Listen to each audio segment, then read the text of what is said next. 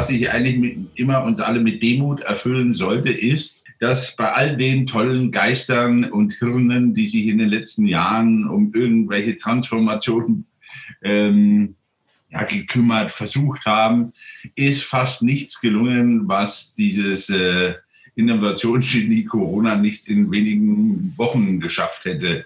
Denke, von der Digitalisierung angefangen bis zu grundsätzlichen Überlegungen im Umweltschutz und, und, und. Oder wieder die Einbeziehung der Wissenschaft. Ähm, das sind so alles die, wo ich sage, mit Vorsicht, positiven Zeichen. Ja, Wobei ich dann heute bei dem Thema, was wir schreiben wollen und was ich dir jetzt gerne rübergeben werde, wo ich sage, okay, ähm, ich selber bin kein Impfgegner, ich selber werde mich impfen lassen, ich würde aber nie jemanden zwingen, sich impfen zu lassen oder daraus irgendwelche Bedingungen abzuleiten. Aber ich glaube, das sehen viele anders und da bestehen auch Ängste und dann kommst du jetzt ins Spiel. Mhm. Ähm, das ähm, ist eines der Themen, was ähm, die äh, Menschen beschäftigt, was aber zugleich halt auch die Unternehmen jetzt beschäftigt. Und das ist eben das Thema, dass mit dem Impfstoff, der jetzt in die entsprechenden Impfzentren geliefert werden kann oder soll, das Datum ist da wohl, zumindest habe ich es äh, wahrgenommen, der 29.12., wo man mit dem Impfen beginnen möchte, aber zumindest soll es dann im Jahr 2021 möglich sein. Und ähm, es ist auch so, dass eine Menge an Impfdosen bestellt worden sind, so dass also wirklich das für viele Milliarden Menschen in Deutschland reichen soll. Und da ist die Diskussion impfen ja, nein. Ähm, da kann man sicherlich viele Argumente sowohl dafür und auch dagegen haben. Hm, das will ich gar nicht mal bewerten. Ja, ähm, es ist sicherlich an einer Stelle für uns wichtig, dass wir sagen, ähm, mit dem Impfen, wenn der Impfstoff äh, mit dieser hohen äh, Wirkung auch äh, den Virus eindämmen kann, können wir sicherlich viele schwere Krankheitsverläufe ähm, dann auch äh, dann die Menschen davor bewahren. Und die Frage, die dann noch verbunden ist, die ungeklärt ist, vielleicht auch die das Anstecken weiterer Menschen verhindern. Das ist ja noch nicht klar. Also bisher haben wir es so, dass wir sagen, der Impfstoff, den wir zurzeit zumindest in Deutschland impfen wollen, äh, kann den, äh, kann das Immunsystem dabei stärken, gegen den Virus gegen angehen zu können und das heißt dann also auch diese schweren Krankheitsverläufe zu vermeiden. Ob es dann trotz, ob du trotzdem, obwohl du selber nicht dich nicht so mit dem starken Verlauf anstecken kannst, noch andere anstecken kannst, das ist ja unklar. Also ich denke, solange wie das äh, nicht hundertprozentig oder was weiß ich, hundertprozentig gibt es in der Wissenschaft ja kaum, aber mit einer sehr hohen Wahrscheinlichkeit geklärt ist, wird dann noch viel Diskussion bleiben. Die Frage, die sich aber darum renkt, und das ist das, was dann auch in der Wirtschaft äh, wichtig ist, ähm, was ist eigentlich, wenn wir über diesen indirekten, äh, diese indirekte Impfpflicht reden? Also bisher sagt der Staat, Deutschland sagt an der Stelle nein, wir machen keine Zwangsimpfung. Ich lasse das mal so in im Raum stehen. Ich, wer war das mit dem grünen Pass, den der, wer war das? Brachte doch wieder schon jemand ins Spiel, die Hintertür. Also Wer geimpft genau. ist, kriegt einen grünen Pass und der darf dann in die Lokale und darf dann äh, das und jenes, was andere nicht dürfen. Genau. Und da sind wir bei dem. Die Haare zu Berge. Genau, da sind wir nämlich bei dem Punkt, dass wir sagen, es soll von staatlicher Seite keine, keine Impfpflicht geben. Das lasse ich jetzt auch mal dahin stehen, wissen wir nicht. Deswegen brauche ich nicht darüber diskutieren, ob, ob das wirklich kommt oder nicht kommt. Ja. Ähm, aber äh, ein indirekter Impfzwang wird, und das ist das, was du sagst, wird produziert, wenn ich zum Beispiel sage, entweder musst du einen Immunitätsnachweis bringen, also entweder, dass du immun bist, weil du die Krankheit schon hattest, oder dass du geimpft worden bist. Ah, da kriege ich ein bisschen Gänsehaut, wenn ich das höre. Ähm, und das ähm, stellt für mich viele Fragen. Und das andere ist, ähm, ja, äh, das eine ist das, was der Staat sagt, dass er sagt Immunitätsnachweis. Und das andere ist doch, was ist denn, wenn äh, ich als Unternehmer sage, ich möchte aber nicht, dass noch Menschen bei mir im Unternehmen angesteckt werden sollen und können. Ähm, und ich möchte nur noch Menschen bei mir arbeiten lassen, die diesen Immunitätsnachweis haben. Fragezeichen. Ja, du hast gesagt Restaurants, ähm, Konzerte. Ähm, ja, wo fängt das an? Und ähm, das ist, ist glaube ich, ist ein Thema, über das auch jeder Unternehmer sicherlich ein Stück weit reden muss, weil ich habe äh, mit einer Klinik gesprochen im, im Rahmen einer, einer Beratung. Und die Klinik hat sich von mir äh, oder hat mir einen Auftrag erteilt, ein Gutachten zu schreiben, inwieweit sie ihre Ärzte und ihr medizinisches Personal verpflichten kann, ähm, dass die sich impfen lassen. Andernfalls lässt sie die nicht mehr arbeiten. Ja. Also mein ähm, Rechtsverständnis nicht möglich, oder? Sage ich jetzt mal. Ja, das ist gar nicht so einfach, ähm, weil. Ja, deswegen sage ich, das wäre mhm. mein, mein, mein erster Reflex. Mhm, wir sind auch in der abschließenden Wertung bei uns äh, Juristen noch nicht fertig, weil wir uns nicht einig sind. Äh, denn in bestimmten Punkten kommen ja so eine offene Diskussion. Ne? Man, man kennt diese im Arbeitsrecht, weil das ist ja ein Arbeitsrecht, dieses Thema jetzt, was da aufgeworfen wird. Und da greifen aber jetzt die Grundrechte rein. Also klar, als Arbeitsrecht ist es so, der Arbeitgeber darf ja grundsätzlich nach dem Weisungsrecht seinen Mitarbeitern sagen, pass mal auf, ich möchte von dir, dass du dich so und so verhältst. Das darf er im Rahmen des Arbeitsverhältnisses machen. Aber außerhalb des Arbeitsverhältnisses darf er das nur in ganz engem Rahmen. Ja. Ähm, und Jetzt haben wir schon an einer Stelle im Arbeitsrecht so eine Durchbrechung des Grundsatzes, was ich dir vor drei Jahren äh, für nicht möglich erklärt hätte. Und zwar, wenn jemand Corona-Gegner ist und Leugner ähm, und der geht auf diese Demonstrationen äh, ohne Maske, dann sagt, äh, sagen viele Gerichte mittlerweile, und ich habe da auch eine Kündigung am Arbeitsgericht anhängen, wo wir streiten, äh, für, für den Arbeitgeber. Und dann sagt der Arbeitgeber, ich habe jetzt ein, ein Kündigungsrecht. Mhm. Und zwar ohne Abmahnung. Und das ist auch aus ein Fehlverhalten außerhalb des Arbeitsverhältnisses. Ne? Hat mit dem Arbeitsverhältnis gar nichts zu tun. Aber da sagen wir ja, Corona-Verordnung sagen, und hier kommen wir in die Frage der Gefährdungsbeurteilung, die wir schon so häufig angerissen haben. Ja. Der Unternehmer muss gucken, wie er seine Mitarbeiter und seinen, seine Kunden zum Beispiel schützt oder seine Patienten. Und wenn dann jemand draußen rumläuft und das leugnet und keine Maske trägt und in, das, in diese Risikozone reingeht und sich dann ansteckt, dann bringt er das Risiko ins Unternehmen. Darf ich, darf ich dich dazu was sagen? Was ist jetzt eigentlich der Hauptgrund, dass er, dass er das leugnet oder dass er ohne Maske rumläuft? Also nach meinem Empfinden ist es ja eigentlich das, dass ich sage, okay, wenn der geistig umnachtet oder besonders begabt ist, dass er also jetzt besondere Gründe sieht, weshalb er das tut, mag er dann sein. Aber für mich wäre jetzt, jetzt spiele ich mal den Juristen, so den Hilf, Hilfs, Hilfsadjutanten, äh, würde ich sagen, okay, es gibt eine Vorschrift, Maske zu tragen, Abstand zu halten, dagegen hat er verstoßen und deswegen verletzt er damit quasi seine gesundheitliche Unversehrtheit, die ich brauche an seinem Arbeitsplatz. So ähnlich, so ähnlich sehe ich es auch. Also allein das Leugnen darf kein Grund sein, weil das ist eine Meinungsfreiheit. Ja? Äh, wenn, wenn, wenn er leugnet und trotzdem mit entsprechendem Abstand, AHA-Regeln, sage ich dir nur zur Abkürzung, letztendlich bei solchen Demonstrationen dabei ist, so sie nicht ausdrücklich verboten sind. Und selbst wenn sie verboten sind, kann man noch darüber diskutieren. Aber wenn er diese, diese AHA-Regeln beachtet und damit das Infektionsrisiko minimiert, denke ich, das ist grundsätzlich erstmal etwas, was nicht dazu ausreichend wäre, dass der Arbeitgeber sagt, äh, ich kündige dich. Gut, jetzt kommt dazu, wir haben zum Beispiel ähm, aus, die, die, die Frage der, der Einschränkung der Kontakte, ne, wie jetzt den Lockdown. Ähm, oder wir haben Ausgangsbeschränkungen, da sieht das schon wieder ein bisschen anders aus, weil ich sage, da durchbricht er das Ganze. Also immer wenn er gegen staatliche Regeln im Rahmen dieses Corona-Regimes, und ich das jetzt mal Corona-Regimes, ähm, verstößt, immer dann wird schwierig momentan. Und das ist etwas, wo der Grundsatz durchbrochen wird, den wir noch vor vielen Jahren gesagt haben, selbst wenn ich eine äh, eine, eine Anordnung. Ich fahre meines Wissens zu schnell. Ja? Ich fahre mit dem Auto bewusst zu schnell. Und natürlich erhöhe ich die Gefahr, dass ich damit, äh, wenn ich in einer Ortschaft statt mit 30, mit 70 fahre, dass ich da jemanden verletzen und töten kann. Ähm, das würde aber nicht ausreichen, dass ich im Arbeitsverhältnis sage, und deswegen kündige ich dich jetzt ohne Abmahnung, ohne was, tschüss, geh nach Hause. Bei Corona werden die Regeln plötzlich äh, von den Juristen, die da teilweise entscheiden, anders gesehen. Und das, da sage ich eben, da, da muss man mal ganz vorsichtig hingucken. Bei Corona sagt man, ja, du gefährdest jetzt auch. Ähm, und äh, aber dadurch, dass du viel mehr gefährden könntest, nämlich sonst, wenn du da draußen fährst, da gefährdest du nur irgendwie einen Dritten, der vielleicht zufällig über die Straße geht. Wenn du aber zu so einer Versammlung hingehst, obwohl das verboten ist, oder du schützt dich nicht richtig, dann bringst du das Risiko in mein Unternehmen und wenn du das in mein Unternehmen bringst und damit meine Mitarbeiter gefährdest, dann muss ich, Fürsorgepflicht Arbeitgeber, sagen, das geht nicht, du bist draußen. Das muss man sich mal bewusst machen. Und das öffnet das Tor. Ja, argumentiert, argumentiert man da mit grober Fahrlässigkeit oder was? Weil das ja, man, eine Begründung, ne? wo du sagst, grob fahrlässig quasi wie Vorsatz und damit Ende, Ende Gelände. Genau, man, man sagt, das drängt sich geradezu auf. Also grobe Fahrlässigkeit ist das eine. Ne? Und Vorsatz ist, äh, gut, Vorsatz wird man nie beweisen können, dass du da hingehst, weil du andere anstecken willst. Aber grob fahrlässig ist genau das, was du sagst.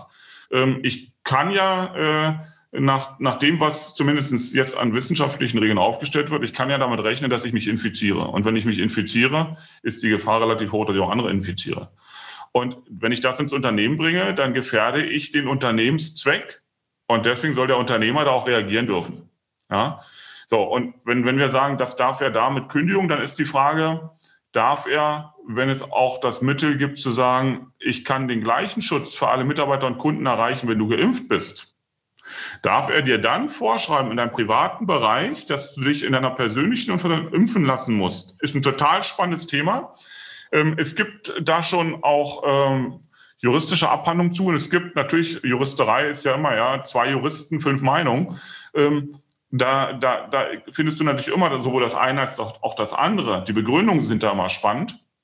Und es gibt wirklich auch anerkannte Juristen, die sagen, ja, äh, das darf der Arbeitgeber, der darf das von seinen Mitarbeitern verlangen, wenn die in bestimmten Bereichen arbeiten, wo eben dieses Infektionsrisiko oder diese Übertragung sich enorm auswirkt. Zum Beispiel eben gerade in dem gesundheitlichen Bereich. Mhm. Gibt ja, gibt ja so Zahlen, wo man sagen, wo sind die Menschen, wo haben sich die Menschen am meisten auf Arbeit infiziert? Und klar, da haben wir den Bereich eben im medizinischen Bereich, in der Krankenpflege, ähm, im Bereich der, ähm, der behandelnden Maßnahmen, wie zum Beispiel Massage äh, und Physiotherapie und, und solche Geschichten. Also in all den Bereichen sind die Ansteckungen der Mitarbeiter am größten. Und das heißt natürlich, wenn die Mitarbeiter sich anstecken, vom Kunden geht das natürlich auch umgekehrt. Ja, ist keine Einbahnstraße. Ne? Also so wie die angesteckt werden können von Leuten, die sie behandeln, stecken, stecken sie auch Leute an, die sie behandeln. So, und da sagt man natürlich jetzt an der Stelle, okay, wenn wir das durchbrechen können und wir können es offenbar nicht durch Masken oder irgendwas anderes. So, Masken ist das Stichwort, wo wir reingucken müssen an der Stelle, weil wir, wir argumentieren in Deutschland immer mit diesem Verhältnismäßigkeitsgrundsatz. Ja. Ja, also wir sagen da an der Stelle, ähm, der, der, der Staat soll eigentlich nur dann eingreifen, wenn es kein anderes geeignetes Mittel dafür gibt, wenn es also erforderlich ist. So, jetzt können wir da natürlich reingucken und sagen, ähm, ist das, was die da machen wollen, mit so einem, wenn die sagen, du musst dich impfen lassen, ist das geeignet, den, die Pandemie einzudämmen? Ja, dürfte wohl geeignet sein. Ja. Ähm, die nächste Frage ist, ähm, ist dieses Mittel erforderlich? Ähm, sprich, gibt es auch ein anderes, eine andere Möglichkeit, das in den Griff zu kriegen? So, und da da wird jetzt die Büchse der Pandora aufgemacht, wo man sagt, na guck mal, wir haben doch, ja, ja wir, wir, haben doch vorher schon mit Masken probiert. Wir haben es mit AHA-Regeln probiert. Hat alles nicht funktioniert. Wir haben es mit Lockdown probiert. Hat auch nicht funktioniert. Es gibt kein geeigneteres Mittel. Also, wobei, ich habe gesagt, halte ich fest, ähm, ich habe es leider mh, hm, im Internet dann verloren und nicht mehr gefunden. Ich, da war eine Stimme drin, da hat mir dann ganz die Schuhe ausgezogen. Also aufgrund unserer freiheitrechtlichen Grundordnung müsste man den Leuten dann neben dem Impfen aber auch gewöhnen, dass der Herr Sander Wolf sich aussuchen könnte, sich freiwillig bei Infizierten zu infizieren, um die Herdenimmunität zu gelangen. Also das, das ja. tot ernst. Ich habe das erste Mal habe ich es gelesen, dann habe ich tief durchgeatmet und gesagt, was hast du jetzt für einen Mist gelesen? Du musst mal genauer lesen, Butzel. Dann habe ich mhm. nochmal gelesen, da stand aber immer noch dasselbe da, wo ich mir dann dachte, okay, dann machen wir jetzt dann ja, das, das ist dann, Entschuldigung bitte den Ausdruck, aber äh, ein Lager anderer Form. Ja, wo ich sage, okay, also Sie können bitte ähm, die Vernünftigen oder die, die wollen links, vernünftig, das war jetzt unfair, Blödsinn, streichen wir. Also die sie eben wollen links und die äh, anderen bitte ins Fußballstadion. da sind die Kollegen schon mal. Äh, viel Spaß beim Bier. Also, okay, man, aber ich sage ihm, da machst du, da machst du jetzt wirklich äh, äh, einen ganz weiten Raum auf, weil da kannst du jetzt argumentativ natürlich äh, unglaublich stark reingehen. Und für mich ist das deswegen ein, äh, ein, ein Punkt, den wir reden müssen, ähm, denn wir sagen, es gibt, wir haben alles andere probiert und nichts hat geholfen. Ne? Und dann sage ich an der Stelle, naja, diese diese Masken, die vielleicht helfen könnten, solange wir nicht wirklich Masken mit einem gewissen Qualitätsanspruch, mit einer bestimmten Schutzwirkung haben, sondern der eine macht sich einen Schal um, der andere macht sich das um, solange haben wir noch nicht alle Maßnahmen ausprobiert, die wirklich geeignet sein könnten. Also einfach mal die Argumentation, gibt es andere Möglichkeiten, dass ich mich und auch, dass ich andere vor mir schütze, wenn ich infiziert sein könnte? Ähm, bevor ich wirklich sage, das letzte Mittel ist die Impfung. Denn da greife ich ja in das Recht des Einzelnen ein. Ähm, aber da wird gerade unglaublich viel diskutiert und von staatlicher Seite wird durch ähm, das Infektionsschutzgesetz, durch die Corona-Ordnung, wird das gerade ein bisschen ausgeweitet. Also die Regeln werden durchbrochen, wenn es darum geht, welches Grundrecht muss hm, wann zurücktreten. So, und das ist sicherlich in dem Bereich, wo ich keinen Abschlusszwang habe. Also ich sage mal so, wir Juristen sagen immer, du kannst als Unternehmer auch einen Kunden, zum Beispiel, der äh, bei dir einkaufen möchte, rausschicken und sagen, ähm, ich werde dich nicht behandeln, wenn du oder ich, du darfst bei mir nicht einkaufen, wenn du mir nicht nachweist, dass du eine Immunität hast. Das darf ich rein theoretisch, juristisch, darf ich das so lange machen, wie ich in der, in der Stadt oder in der Umgebung noch andere Geschäfte habe, wo er einkaufen könnte. Ja? Und wenn es Dinge sind, die ihr zum Leben braucht. Ich sage mal, es gibt einen Discounter und es gibt noch einen Discounter in einem Umkreis von 50 Kilometern. Mhm. Der dürfte die Regel nicht aufstellen, wenn er damit andere ausschließt und die dann nicht, damit nicht mehr einkaufen könnten. Aber sind in dem gleichen Ort 10 Discounter, dann dürfte der das durchaus erstmal machen, ja, bis soweit nicht alle anderen auch gesagt haben, bei mir kriegst du nichts mehr. Also ne, wir sind ja in, einer, in einem Diskussionsbereich und ich sage, das ist deswegen wichtig, weil die Unternehmen werden darüber nachdenken, wenn sie äh, in Anführungsstrichen in eine gewisse Normalität wiederkommen könnten. Und wir haben ja mal gesprochen, äh, Corona geht nicht vorbei und du sollst nicht abwarten äh, und dann ins Alte zurückfallen. Aber es gibt ja noch Unternehmen, die sagen, na gucke mal, wenn das jetzt mit, dem Impf, äh, mit der Impfung kommt und ich äh, auch vorgeben könnte, dass die geimpft sein müssen, dann kann ich doch mein altes Geschäftsmodell ganz normal wieder aufnehmen.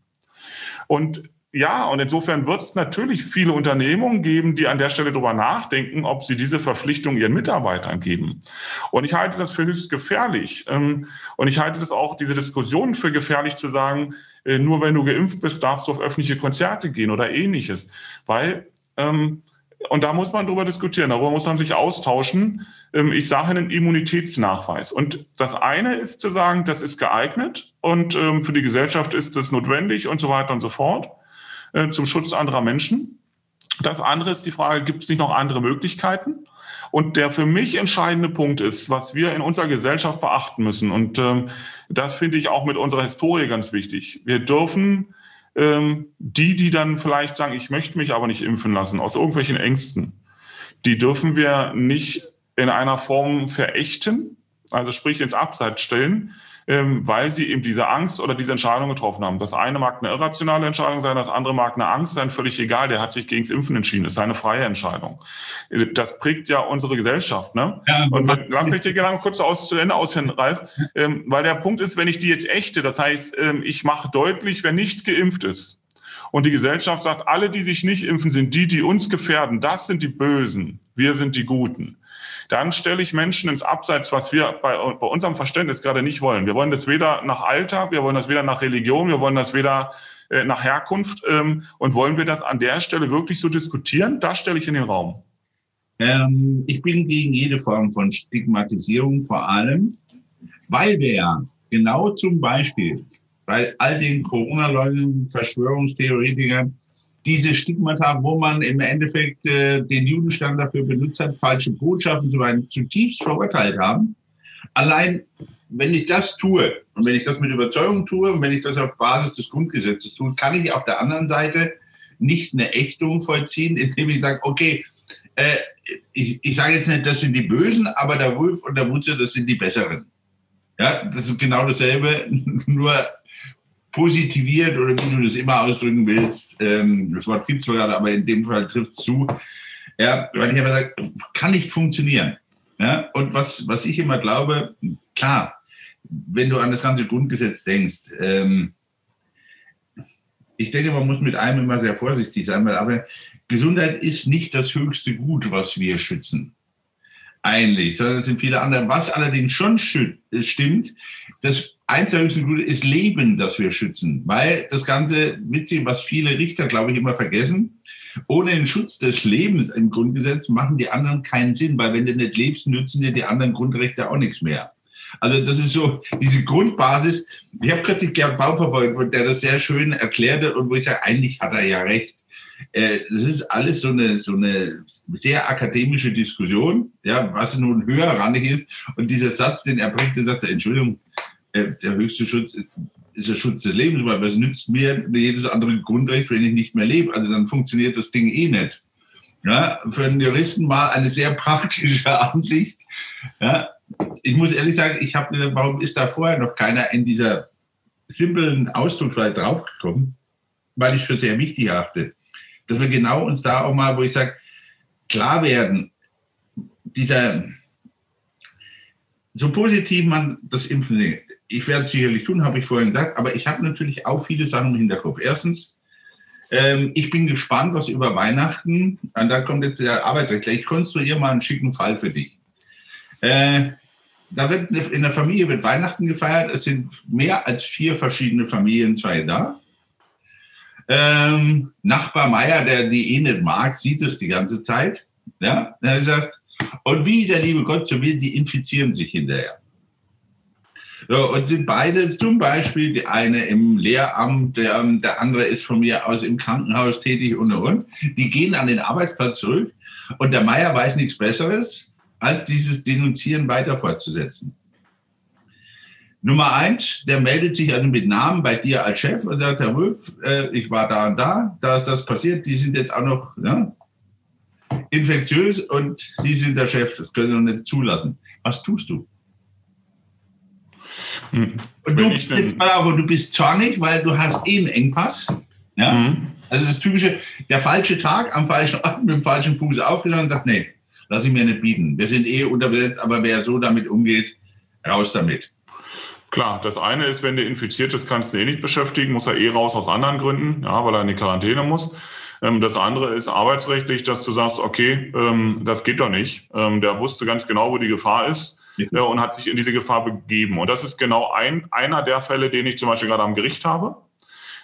dass jemand, äh, da ist die Verordnung gekommen, wie du beschrieben hast, in dem Fall Samstag kam, ab heute darfst du schon nicht mehr mit mehr als 25 Leuten äh, Geburtstag feiern oder eine andere Feier machen. Trotz dieser Kenntnis haben die da die Sause rausgelassen, haben gefeiert. So, danach wurde die krank. Und der Arbeitgeber hat gesagt, das kann doch nicht sein. Ich habe euch vorher darüber belehrt. Die Verordnung kam, du hast es trotzdem gemacht und hat gekündigt. Mhm. Ja, hat sofort gekündigt. So, das Ding hängt beim Arbeitsgericht. Im ersten Termin ähm, haben, hat das Gericht gesagt, ja, ich weiß noch nicht so richtig. Ja, der Kollege auf der Gegenseite hat gesagt, ja, aber es gilt doch immer das Gebot, dass du erstmal abmahnen musst. Du musst doch sagen, guck mal, da hast dich Fehlverhalten, musst du doch ändern und so weiter und so fort. Ähm, andererseits sage ich dazu, na, wenn du weißt, dass dein Fehlverhalten zu einer Kündigung führen wird, dann brauchst du keine Abmahnung mehr, wenn ich das deutlich gesagt habe, dass für, ein, für den Fall des Verstoßes du rausfliegst. Das heißt, da muss ich natürlich vorher auch klar und deutlich meine Mitarbeiter belehren, auch wieder eine Frage Risikomanagement, Gefährdungsbeurteilung. Sind wir wieder in dem Thema drin? Gef ja, Gefährdungsbeurteilung haben wir schon in anderen Folgen angesprochen, haben wir auch ein Webinar zu gemacht. Vielleicht stellen wir das irgendwo mal rein, kannst du dir mal überlegen. So, also hier sind wir wieder bei dem Thema, wo der Unternehmer dann sagt, hey, mehr kann ich nicht tun und ich muss hier wieder die anderen schützen vor dir und du hast gezeigt, dass du uneinsichtig bist, also kündige ich dich. Das ist genau dieses Spannungsfeld, wo ich jetzt drinne bin. Ne? Und als ja. Unternehmer äh, wirst du dann sagen, wenn der so uneinsichtig ist ähm, und die Regeln nicht beachtet. Ja, und das ist, das ist natürlich nicht ganz einfach, ja, weil die Menschen sind unterschiedlich strukturiert, äh, unter, die haben unterschiedliche Motivationen. Der eine nimmt es nicht für ganz so eng, der andere äh, sieht es sehr eng. Ähm, klar, es ist so, Corona hat jetzt ein Gesicht bekommen, sage ich immer so schön dazu. Anfang des Jahres haben wir so gesagt, Corona ist eine abstrakte Gefahr. Ähm, jetzt hat Corona ein Gesicht bekommen, weil wir irgendwie doch so langsam Leute kennenlernen mit, äh, mit Personen, die, die diese Krankheit bekommen haben und es wird greifbarer. Und ich finde, das ist eben auch der Punkt, solange, auch das bei uns Juristen zum Beispiel, solange wie wir abstrakt über etwas philosophieren, kannst du alle möglichen Meinungen vertreten.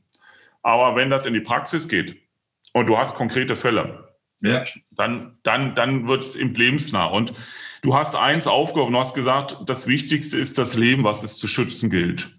So, aber wie, wie definieren, was verstehen wir eigentlich unter Leben? Der eine, und das ist nämlich da, wo wir jetzt gerade sind, der eine sagt, das Leben ist alles das, was ich tun kann. Ja, mein ganzes Leben ist darauf beschränkt, dass ich mich mit Freunden treffe. Ich bin jetzt gerade mal 20 Jahre alt. Mein Leben steht eben darin, dass ich die Kontakte pflege, dass wir zusammenstehen, dass wir tanzen gehen und, und, und.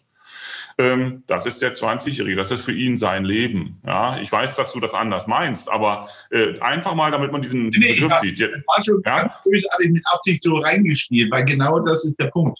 Genau, und jetzt frag mal einen, einen 60-Jährigen, was ist das Leben? Und der hat einen ganz anderen Blick auf das Leben, auf die Prioritäten des Lebens. Ja? Ähm, und, und für den hat das Leben einen ganz anderen Stand Wertigkeit, weil der eben sagt, es ist mir wichtiger geworden, ich brauche das jetzt nicht mehr, das Party machen zum Beispiel, sondern ich brauche eben ganz andere Dinge, die für mich wichtig sind, den Austausch mit Menschen, die eben äh, genauso denken oder die mich eben dann eben auch in solchen Diskussionen voranbringen. Und ich bin auch keine 60. Ähm, aber ich kenne da jemanden. Ähm, und äh, das sind Ja, aber, aber das sind, sind ja auch so Dinge, also der Blick eben auch auf das, ne? Und das, das fängt da an, wenn wir sagen, das Wichtigste, was es zu schützen geht, ist das Leben. So, und ähm, ja, aber für wen und was ist das Leben? Also was verstehe ich drunter? Und deswegen ist diese Wertediskussion, ne, die wir so häufig haben, reden wir über die gleichen Werte. Was ist das gilt? Mal, du als Juristen Jahre zurück die ganze Diskussion über Abtreibung. Äh, das ganze, unsere ganze Diskussion, von der ich sage, da müssen wir alle in der Gesellschaft mal drüber reden, ähm, human sterben. Mhm wird, wird ein absolutes Thema. Ich weiß, in Deutschland wird immer ein Feitstand darum aufhören, wir dürfen nicht über Euthanasie. Das Lustige ist, wenn ich das Wort Euthanasie schon immer Mund nehme, springen mir schon drei Mann mit den, mit den erhobenen Schwertern entgegen und sagen, was machen Sie da? Das heißt, nur mal gut sterben kommt aus dem Griechenland. Ich kann Ihnen nichts dafür. Ne? Ich habe gesagt, ähm, dass das mal falsch besetzt wurde, der Begriff. Ja? Deswegen nehme ich den ja mit voller Absicht. Bin ich ganz ehrlich, weil ich sage, wir müssen da mal klare Trennung ziehen. Das kann man so und so sehen. Ne? Ich glaube, wenn du, wenn du da selber noch nie betroffen hast, ist, ich fand es zum Beispiel auch bezüglich Corona eine sehr, sehr interessante von dem früheren, zitiere den Herrn Baum nochmal, den früheren Innenminister, der dann sagte, ja klar, beschäftige ich mich mit dem Tod, aber ich will nicht sterben, nicht mit dem Corona, ich will nicht auf der Intensivstation ersticken. Ja, und da ist mir das das erste Mal auch so über so eine klare Aussage. Ja? Ich habe die schon mal von einer älteren Dame gehört, die einfach sagte, ich hätte jetzt, das ist eine, eine heiße Diskussion, wir haben sie gestern Abend auch in der Familie geführt, ähm, weil ich sagte, ja, äh, ältere Menschen schützen, ältere Menschen sich kümmern. Ja? Du wirst lachen. Wir haben gestern zum Beispiel, meine Tochter brachte Schnelltests mit, äh, wirklich uns abgestrichen, nochmal bevor wir also weiternehmen und wir kriegen, weil es uns wichtig ist, ähm, eine Tante meiner, meiner Frau noch zu Weihnachten dazu und werden genau dieses Prozedere weiter durchziehen. Ja? Weil ich einfach sage, einerseits unheimlich wichtig, dass genau Menschen, die nicht allein bleiben, aber halt, du kannst mich für übervorsichtig halten, aber wir haben das miteinander so vereinbart. Und ich sagte, nur auf dieser Basis tun wir das. So kann man alles machen. Deswegen, ich habe gesagt, ähm, ich bin ja immer jemand, du weißt es selber, ich, ich verlange von niemandem was, was ich nicht selber vorlebe. Also insofern habe ich gesagt, wenn ich das sage, das geht so einfach, dann machen wir das auch. Gut, Elena ist nun mal Krankenschwester gelernt vor ihrem Studium. Also hat man auch jemanden, der den Abstrich machen kann. Ja, klar gibt es andere Sachen, die angenehmer sind. Ja? Aber was ich eben auch sage, es gibt immer Möglichkeiten. Dann sind wir auch wieder bei dem, wirklich bei dem Thema Kündigung. Wie verhalte ich mich? Und ich glaube, das Ganze, das sind so, so überspitzte Diskussionen. Ich glaube wirklich, dass wir nach Weihnachten, Sandro, du kannst mir anschauen, wie du willst, erstens verdammt ansteigende Zahlen kriegen werden. Und zweitens, du noch mehr vor den Arbeitsgerichten beschäftigt sein wirst. Ähm, ich bin ähm, immer, ähm, also ich versuche halt auch wirklich das vielschichtig zu sehen. Ne? Also dass man sich nicht so auf eine Seite festlegt und ich bin auch ein Gegner davon, Angst zu machen, weil ich sage, Angst lähmt dich ähm, und hilft dir nicht weiterzukommen. Aber ich bin ja bei dir. Ähm, was das angeht, von der, von der Prognose, wenn man das mal unter nüchternen Tatsachen sich anschaut, ist die Wahrscheinlichkeit, dass die Zahlen nochmal ansteigen werden, relativ hoch. Ja. So, und ähm, Gut, nun ist ja das Ansteigen der Zahlen, äh, das heißt, dass also Leute infiziert sind, ist das eine. Ich finde, das Wichtige ist immer, dass wir keine so schweren Krankheitsverläufe in dieser hohen Anzahl bekommen, ähm, weil Infizieren an sich, äh, mal überspitzt gesagt, ist erstmal nicht schlimm. Mhm. solange wie die Krankheit nicht ausbricht, wenn dein Immunsystem damit klarkommt und du hast den Virus ohne große Beeinträchtigung, ohne schweren Krankheitsverlauf, hat sich dein Immunsystem darauf eingestellt, ist das erstmal ja etwas gut im Sinne von Immunität. Ähm, es trifft nur Leute, die damit mit ihrem Immunsystem nicht so gut klarkommen. Ähm, und das sind nicht nur Risikogruppen. Und für die ist das natürlich äh, gravierend. Und ich sagte auch ganz ernsthaft bei dem Gedanken, dass einer von meiner Familie oder ich im Krankenhaus liegen würde und müsste da zwangsbeatmet werden, kriege ich das Schütteln. Und natürlich will man das nicht. Und natürlich will man auch, dass jeder andere Mensch das nicht bekommt. Aber wir sind genau bei dem Punkt, wo wir sagen, zum einen muss jeder Mensch diese Eigenverantwortung übernehmen. Das ist ja etwas, was wir predigen, was ich mir am liebsten irgendwo hin tätowieren lassen möchte, äh, dass, dass das klar ist, wir können als Staat und auch als Arbeitgeber und egal in welcher Rolle wir sind, wir können den Leuten nicht die Eigenverantwortung wegnehmen und den so einen Mantel drüberlegen, was sie alles tun sollen, sondern wir müssen sie ertüchtigen.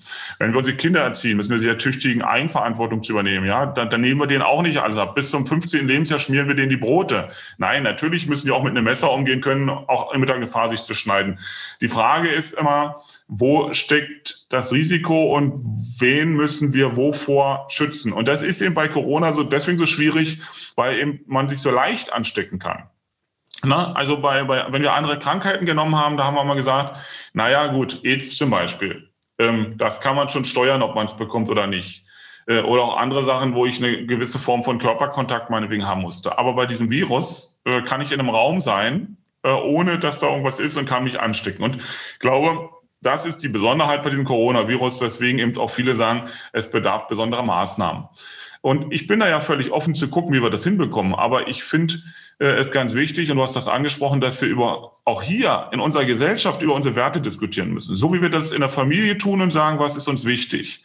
So wie wir im Unternehmen reden und sagen, was sind unsere gemeinsamen Werte. So müssen wir diese Wertediskussion in der Gesellschaft anstoßen und wir müssen sie vor allem breit durch alle Schichten führen. Und wir müssen auch Meinungen in der Diskussion zulassen. Das ist das, was wir beide diskutieren. Auch im Unternehmen müssen wir jede Meinung zulassen und drüber reden und müssen denen anhören, damit er sich mitgenommen fühlt, dann wird er sich auch weiter einbringen und kann uns auch zuhören. Und Zweifel wird er eins unserer Argumente überzeugend finden. Und das ja. müssen wir jetzt in der Gesellschaft natürlich auch tun. Wir dürfen nicht sagen, das sind Verschwörungstheoretiker, mit denen rede ich nicht. Ne? Äh, das sind Rechte, mit denen rede ich nicht. Das sind Linke, mit denen rede ich nicht. Äh, und genauso ist es natürlich an der Stelle, wo wir sagen, jeder hat eine andere Betrachtung auf die Situation. Lass uns darüber reden, aber lass uns fragen, was sind die Werte in unserer Gesellschaft? Und wenn wir natürlich mehrheitlich in unserer Gesellschaft sagen, das sind unsere Kernwerte. Dann wird es Randgruppen geben, die sich sicherlich auch fügen müssen. Das ist mir völlig klar. So funktioniert unsere Gesellschaft, so funktioniert auch Demokratie. Ja, es wird nicht immer 100 Prozent Zustimmung geben. Ähm, aber wir müssen natürlich an den Stellen erstmal, bevor wir Maßnahmen festlegen, müssen wir doch erstmal sagen, was wollen wir mit welchem Wert schützen? So, und wenn, wenn wir sagen, ähm, wir kriegen eine Zwangsimpfung, dann, dann, dann gehe ich ganz weit weg von der Eigenverantwortung. Und deswegen würde ich sagen, Zwangsimpfung ist für mich wirklich etwas, was nicht geht. Aber wenn wir in dem Miteinander Zusammenleben reden, dann müssen wir eben auch gucken, wie schaffen wir es, dass wir eben gerade nicht, und da habe ich ich würde nicht sagen Angst, aber da habe ich ganz starke Bedenken, dass wir Menschen ausgrenzen, wenn wir mit solchen Immunitätsnachweisen umgehen. Und jetzt will ich mal einen überspitzten Vergleich nehmen und dann darfst du mich tadeln, ähm, aber ich möchte es auch provozieren an der Stelle. Ähm, wenn ich sage Immunitätsausweis, das heißt, wenn ich irgendwo reingehen will, muss ich nachweisen, dass ich immun bin. Ja, also sagen wir mal, um es einfach zu sagen, dass ich geimpft bin dann äh, werden demnächst, wenn die geimpft werden, kriegen die gleich so einen Stern mit. Da steht drauf, ich bin geimpft. Und diesen Stern müssen sie an ihren Mantel tun. Und immer wenn sie rausgehen, müssen sie den Stern bei sich tragen. Das war und jeder, der den Stern, die ich vorhin meinte. Genau, ja. Äh, und jeder, der den Stern nicht hat oder nicht trägt, ähm, der wird von der Gesellschaft angeguckt, hat gesagt, ah, das ist ein Verschwörungstheoretiker, der weigert sich. Welches Bild haben wir da im Kopf? Das weiß ich. Mein, Problem ist, ich glaube, die meisten haben da eine Bildstörung im Kopf. Ähm, ich weiß nicht, wie es anders. Lass mich mal. Ähm, du fingst über die Werte in der Gesellschaft an, richtig? Und da sind wir wieder bei den Protagonisten und äh, Transformationsbeschleuniger Corona. Wir sind seit Jahren uns eigentlich im Innersten unseres Herzens und in den Tiefen unseres Verstandes im Klaren, dass wir diese Wertediskussion längstens brauchen. Ja, wir sind eine sehr hedonistische Gesellschaft geworden, ähm, eine sehr, oder sagen wir, eine wenig solidarische. Ja, das flackert mal 2015 ganz kurzfristig bei den Flüchtlingen auf, um dann ins völlige Gegenteil zu schlagen. Und wir sind uns genauso wie wir in den Unternehmen uns bewusst waren, dass wir nicht über die, diese harten Fertigkeiten wie Buchführung, Recht und, und reden müssen, sondern dass wir über die Werte reden, was passt zusammen in unserer Gesellschaft. Wir haben es in den Islam- und, und Demokratiediskussionen, wir haben es aber nie zu Ende geführt. So, und ich glaube, das ist genau die Diskussion, die einem jetzt wieder auf die Füße fällt, weshalb ich zum Beispiel für mich gesagt habe, es ist schön, wenn wir über die Impfung immun werden. Was mir wichtiger wäre, äh, mit der gesamten Gesellschaft eine Art Resilienztraining zu machen, dass wir einfach widerstandsfähiger gegen alle möglichen Einflüsse werden, uns wirklich in der Selbstverantwortung mit Sachen beschäftigen. Ja, und es ist natürlich ein schwierig geworden. Demokratie, Diskussion braucht Öffentlichkeit, braucht Gemeinschaft. Wir haben es immer weiter auseinanderdividiert. Ja, über IT und und und gibt es kleine Gruppen und äh, machen möglichst noch eine WhatsApp-Gruppe auf, dann können sie um ein paar wenige kümmern. Du brauchst aber natürlich die große Breite und dann siehst du die Gegenbewegung, die Gott sei Dank über die Jugend wieder, guck an Fridays for Future oder äh, Black Matters und und und, wo du mal ehrlich gesagt vor Jahren wären diese Größen von Bewegungen nicht zustande gekommen. Man muss ja mal überlegen, die unter die Altersgruppe, die Fridays for Future veranstaltet, ist insgesamt bei uns acht Millionen. Und eine Million von dahin haben die damals nach dem Beschluss der Bundesregierung zum Klimaschutz auf die, auf die Beine gebracht. Ja, das ist eine Bewegung. Also ich muss jetzt mal ganz ehrlich sagen, ich glaube auch, dass wir mit den ganzen, ich will die nicht mal ja, Verschwörungstheorien, ich, ich lass sie irgendwie bezeichnen, ich weiß es nicht. Äh, aber die kümmern mich eine, weil die kriegen immer ein Fußballstadion voll. Also wo ich immer sage, ich glaube, wir, wir, wir machen da zu viel Getöse, anstelle uns mit dem Positiven zu beschäftigen, geiern wir auf dem Negativen rum und ziehen das immer wieder hoch, dass es dir wirklich hinter... Verstehst du, ich habe gesagt, eigentlich komme ich mir so vor, wie einer, der unten eine Luftpumpe an so eine Gummifigur ranmacht und immer pumpt und pumpt und sagt mal, wow, ist die groß, die wird immer größer, ich pumpe aber selber. Ja, und das genau machen wir mit der, wir füttern diese Diskussion. Ich sage, lass die doch einfach sterben. Von mir aus dürfen die, solange sie mir nicht wehtun, sollen sie machen, was sie wollen. Ich habe eine andere Überzeugung. Aber die Überzeugung und die Diskussion will ich stark machen. Und die müssen wir führen. Richtig, ganz stark, was du, was du gesagt hast, Ralf. Ähm, mit, dem, mit dem Blick auf diese, ich sage jetzt mal Andersdenkenden, weil Verschwörungstheoretiker mag ich nicht, das sind Andersdenkende, vielleicht auch Leute, die extreme Meinung vertreten, ja, die, die, ähm, die, die, die meiste oder die Breite der Gesellschaft nicht annimmt, weil sie diese, diese Argumente, die dahinter stehen, nicht versteht. Ähm, aber das sind die, ich sage mal so, du hast äh, eine weiße Wand ja, und die ist, sage ich mal, Hauswand groß und du hast einen schwarzen Punkt da drauf. Und solange wie du immer nur auf diesen schwarzen Punkt guckst, wirst du diese ganze große weiße Wand und die Möglichkeit nicht sehen. Und so ist das hier auch. Wir gucken immer nur, indem wir sagen, äh, diese Meinung, die wir vertreten und darüber diskutieren wir und da gucken wir nur auf den schwarzen Punkt und davon müssen wir weggehen. Das sind Menschen, die denken anders. Und solange wie die in unserer Gesellschaft uns nicht angreifen oder unsere Werte kaputt machen und da aktiv was dagegen tun, solange können wir das und müssen wir das aushalten. Diesen Begriff haben wir an vielen Stellen gehabt. Das gehört eben zu unserem Wertesystem, denke ich, jedenfalls so wie ich es vertrete, dazu. Und dann hast du noch eins gesagt. Ähm, und da möchte ich dir, ich weiß, ich weiß nicht, ob du es so meinst, aber ich denke, du meinst es ein Stück weit anders. Aber man kann es wie so vieles falsch verstehen. Du hast gesagt, wir haben die Diskussion nicht zu Ende geführt. Wir werden die Diskussion nie zu Ende führen, weil Diskussion heißt eben, dass wir diesen Prozess, in dem wir immer wieder in den Austausch gehen. Ne?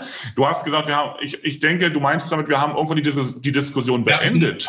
Ja, Genau, wir haben sie nicht also fortgesetzt. Also wir haben sie fortgesetzt. Ja, genau. Ja. So und ja, deswegen es liegt ja so viel Macht in dem, was wir sagen, wenn wir, wenn wir den, welchen Sinn geben wir den Worten. Und an der Stelle ist es mir ganz wichtig. Ich habe gestern mal, weil meine Familie hat im Fernsehen so, eine, so, ein, so ein Weihnachtsfest geguckt. Und ähm, das äh, war von, von einem, in dem Fall, sagen wir es mal, von Sat 1, ne? War eigentlich eher so comedy-mäßig und Heller von Sinnen war dann da und dann hat man, ist man irgendwann auf so ein Gespräch gekommen und Heller von Sinn hat dann gesagt, ja, mich kotzt das an, wenn ich den Lanz anmache, denke ich, ich sitze in einer Zeitmaschine jede Woche das gleiche Thema und ich habe das Gefühl, da wo ich ausgemacht habe äh, vor einer Woche, da wird es, wenn ich es eine Woche später anmache, fortgeführt. Und das ist genau das, was ich sage. Ja, äh, vielleicht ist ja gerade das das Verständnis, dass wir immer wieder darüber diskutieren müssen und dass wir natürlich auch bei geänderten Dingen, die sich um uns herum ergeben, auch das, was wir schon mal diskutiert haben, nochmal beleuchten, weil es vielleicht einen anderen Blick gibt ne? und im Ergebnis irgendwer eine andere Idee hat. Und das mag langweilig sein äh, für den einen, der nicht richtig zuhört und der die Nuancierung nicht wahrnimmt. Ähm, und es braucht einen, der moderiert. Ja, so, und so ist das in einem Unternehmen natürlich genauso. Ne? Es braucht einen, der moderiert, der aber den Rahmen lässt. Und ohne Werte kann der, der kann er moderieren, was er will. Da wird er nur seine eigenen Werte moderieren. Ja. Und da, da hängt es immer. Deswegen sage ich, da kommen natürlich zwei Sachen dazu. Klar kann ich viele verstehen, die sagen, ja, es ist immer dasselbe und es belastet mich und mein Job. Das, die Problematik ist doch aber, deswegen mein Wort vorhin, resilienter werden. Auch so, lass mich mal reingehen. Was, was verstehst du unter Resilienz? Lass mich, das möchte ich jetzt mal wissen. Widerstandsfähigkeit. Okay. Es ist was anderes als Immunität. Immunität ist das, was ich nicht, dafür kann ich nichts tun. Die habe ich oder ich kann mich impfen oder, oder, oder. Aber widerstandsfähig kann ich mich machen. Ich kann mich mit Sachen auseinandersetzen. Ich kann mich mit meiner Selbstverantwortung auseinandersetzen. Ich kann mich mit den Werten auseinandersetzen. Und genau das gehört für mich dazu. Da ist dieses Immunwerden der Gesellschaft für mich viel zu knapp gesprungen. Und das ist genau diese Wertediskussion, das ist genau, deswegen habe ich gesagt, das ist, wäre für mich das Resilienztraining für eine Gesellschaft, wo man einfach auch mal an die Stellen in der Diskussion geht, die einem wehtun.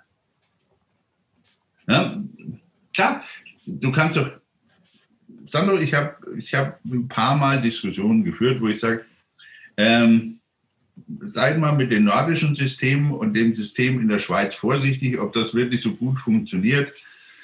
Und es zeigt sich, es hat ja nicht funktioniert. Ja, ja wie gesagt, ähm, die Rückschläge sind größer als vorher.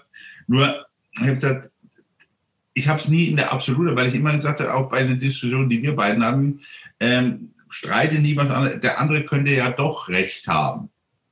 Ja, weil, wenn ich ehrlich bin und ich rede über eine Krankheit, für die alle immer sagen, es gibt keine Blaupause, wie ich da verfahren soll, dann muss ich aber auch den Absolutismus aus meiner Meinung rausnehmen, weil ich sagen kann, also ich gehe davon aus, lieber Sandro Wolf, mit 99,9 Prozent und all dem, was ich geistig im Moment in die Waagschale werfen, dass es so ist. Aber der Rest könnte trotzdem ausreichen, um das Gegenteil zu beweisen. Wir das sehen ja immer aus, aus, der, aus, aus, sagen wir, aus der Zeitschiene, ne, der Erkenntnisse, die wir äh, im Frühjahr hatten, haben wir eine Meinung vertreten, was für uns die Wahrheit ist. Und ja. die Wahrheit ist immer nur relativ, nämlich immer das, was wir in dem Moment an Wissen haben oder an Wahrnehmung oder auf, mit Blick auf die Dinge. Ähm, sechs Monate später können wir eine ganz andere Meinung vertreten und plötzlich haben wir eine ganz andere Wahrheit, weil wir ganz andere Erkenntnisse dazu gewonnen haben. Und ich finde, das ist so wichtig in Diskussionen. Ähm, und ich sage mal so, was ist der Unterschied zwischen, zwischen einer Diskussion und zwischen Streiten? Ja, ähm, wenn du mit Kindern redest, die sagen, streitet doch nicht immer. Dann sage ich, ja, Streiten ist eine Form der Diskussion, vielleicht, die wir früher so verstanden haben, dass wir uns anbrüllen, dass wir dem anderen nicht zuhören, dass nur unsere Meinung zählt mhm. Äh, in einen Diskurs gehen, miteinander diskutieren, heißt eben, und das finde ich ganz wichtig, und deswegen sagen wir Streitkultur, ja, auch ein Streiten mit, mit einer vernünftigen Kultur ist eine Diskussion, so sehe ich das zumindest, aber da kann man sicherlich auch äh, in, in, die, in die Wortdeutung weiter reingehen. Nur ähm, bedeutet für mich, wenn ich diskutiere, dann höre ich zu ähm, ich beachte die Werte des anderen, ich gehe auf diese Werte ein oder auf das, was der mir gesagt hat, ne, auf seine Argumente gehe ich ein und es findet eine Durchmischung der Argumente statt. Da habe ich mehrere Diskussionsteilnehmer und jeder hört zu und jeder ist bewusst in dieser Diskussion dabei. Dann bringt das eine Menge an Erkenntnissen, weil die unterschiedlichen Sichten auf die, auf die Dinge, die unterschiedlichen kleinen Wahrheiten, ja, äh, die werden jetzt plötzlich zu einem Bild verbunden, weil ich sage mal so, du hast zum Beispiel jemand, der guckt von oben drauf, du hast einen, der guckt von links drauf und einer von rechts. Und jeder hat ein anderes Bild. Und jetzt diskutieren die sich, die tauschen sich aus, die bringen ihre Meinung rein. Der ganze Raum wird gefüllt mit diesen Sichtweisen. Und jetzt haben die die Möglichkeit, einen Blick zu bekommen, wo die auf das, was sie drauf gucken, eine Rundumsicht, einen 360-Grad-Blick bekommen. Und plötzlich ist diese vermeintliche Wahrheit der kleinen Dinge in der Diskussion der Gruppe ein ganz anderes Bild. So, und natürlich vermischt sich das immer. Jetzt kommt vielleicht, ne, bisher waren Diskussionsteilnehmer, die haben um diesen, ich sag mal so, um, um, um dieses Gebilde, um das, was sie sich angeguckt haben, gehen wir mal jetzt auf, ähm, damit es ein bisschen plastischer wird, wir gehen mal auf Kunst. Da ist eine, ist eine, ähm, eine, eine, Stat, eine, eine Statue, ne, und du stellst dann Leute ringsherum, an jeder Seite vier Stück. Also mhm. an jeder Seite ein, insgesamt vier Stück. Ähm, und dann treffen die sich und jeder sagt, äh, was, sie, was er gesehen hat. Dann hast du ein Bild. Und das ja. ist deren Wahrheit in dem Moment. So, jetzt gibst du einen dazu, der guckt von oben drauf. Der hat ein ganz anderes Bild. Und jetzt kannst du sagen, wir haben doch schon so oft drüber gesprochen und wir haben doch schon alles gesehen. Ja, von oben hat noch keiner drauf geguckt. Jetzt bringt der seine Wahrheit rein. Und plötzlich durchmischt sich die gesamte, der gesamte Blick, das Bild wird ein anderes. Und jetzt wird völlig anders darüber diskutiert. Und das macht es vielleicht mal plastisch, wenn man sich das so schön vorstellen kann. Und so geht es eigentlich mit vielen anderen Dingen, über die wir miteinander diskutieren sollten. Und diesen Diskurs, den müssen wir fortführen. Dazu ist es aber wichtig, dass wir auch Menschen in diesen Diskussionsraum reinlassen, die unterschiedliche Sichtweisen haben, nämlich die eine, einen Winkel eingenommen haben, den wir nie eingenommen haben. Das heißt also auch einer, der relativ extrem ist, der völlig schief drauf guckt, wo wir sagen, was erzählt der für einen Blödsinn? Ja, wenn du den ausgrenzt, wirst du seine Sichtweise nicht erkennen. Und natürlich müssen wir sagen, du darfst mit uns diskutieren, wenn du dich an unsere Regeln hältst. Und zwar, ne, jetzt kannst du sagen, Ausreden, Vertrauen und so weiter und so fort. Aber du darfst ihn reinlassen und ihn auch äh, ermuntern, mit dir zu reden, wenn du sagst, aber wir haben uns alle auf ein Diskussionsprinzip oder Diskussionsprinzipien auf unsere Regeln verständigt. Und wenn du dich daran nicht hältst, okay, dann fliegst du raus, wie jeder andere auch, ne? egal welche Meinung der vertritt. Aber ansonsten so. Und das gibt uns die Möglichkeit, mal Bilder wahrzunehmen. Und vielleicht haben wir ja noch ein recht einseitiges Bild, ja. Früher war die, war die Erde eine, eine Scheibe. Nee, ist sie vielleicht nicht, jetzt ist sie eine Kugel. Ähm, ähm, aber das meine ich damit. Ja, aber letzter Punkt, ähm, was ich vorhin meinte, genau mit, mit Schweden, Norwegen, den Modellen. Ich habe damals nicht weitergeführt, weil es ging um vulnerable Gruppen. Habe gesagt, okay, wenn wir uns genauso wie dort darauf einigen können, dass die über 80-Jährigen kein Notfallbett mehr kriegen, keinen Herzschritt mehr und und und. Und wenn ihr alle damit einverstanden seid, können wir das diskutieren. Ähm, dann hat man das als Totschlagsargument bezeichnet von mir. Habe gesagt, nein, ihr, ihr lasst euch leider immer nur mit Teilwahrheiten konfrontieren und zwar immer die, die euch passen. Und den Rest von der Diskussion lasst man hinten runterkappen. Deswegen kommt man eben nicht zu Ergebnissen, weil man muss Sachen auch diskutieren, die einem nicht so gut gefallen. Aber ich habe gesagt, äh, lieber Sandro, nicht böse sein, ich gucke nämlich gerade auf die Uhr. Ähm, also ich muss zum, zum Ende des Jahres sagen, das ist eine Veranstaltung, die genieße ich eigentlich, liebe Zuhörerinnen und Zuhörer, eigentlich für Sie, aber vielmehr für mich in den Gesprächen mit Sandro. Das ist immer was, was mich selber weiterbringt, worauf ich mich sehr freue. Ähm, ich darf mich bei dir bedanken für ein hochinteressantes Jahr. Ähm, wir sehen uns, denke ich, erst mitten und hören uns erst im neuen Jahr wieder, denke ich. Lass uns mal noch drüber reden. Ja, dir wünsche ich auf jeden Fall und deiner Familie schon mal ein frohes Weihnachtsfest und Ihnen allen, die Sie uns zuhören, auch. Vielen, vielen Dank. Lieber Ralf, ähm, ich gebe dir das so eins zu eins zurück. Ähm, diese Gespräche, glaube ich, sind ähm, für dich, für mich sehr wertvoll, weil sie öffnen einfach nochmal den Blick auf andere Dinge. Ähm, und wir freuen uns immer, wenn wir andere äh, damit anstecken können, sich mit den Themen auseinanderzusetzen, mit uns zu diskutieren, auch uns Impulse zu geben. Und auch ich wünsche dir, deiner Familie Gesundheit, frohe Weihnachten. Ähm, ich hoffe, wir sehen uns zwischen den Tagen. Ähm, mir würde das Gespräch fehlen. Aber wir schauen mal. Und äh, für alle Zuhörer, die das jetzt zur Weihnachtszeit hören, auch für Sie schöne Weihnachten. Bleiben Sie gesund. Rutschen Sie gut rein.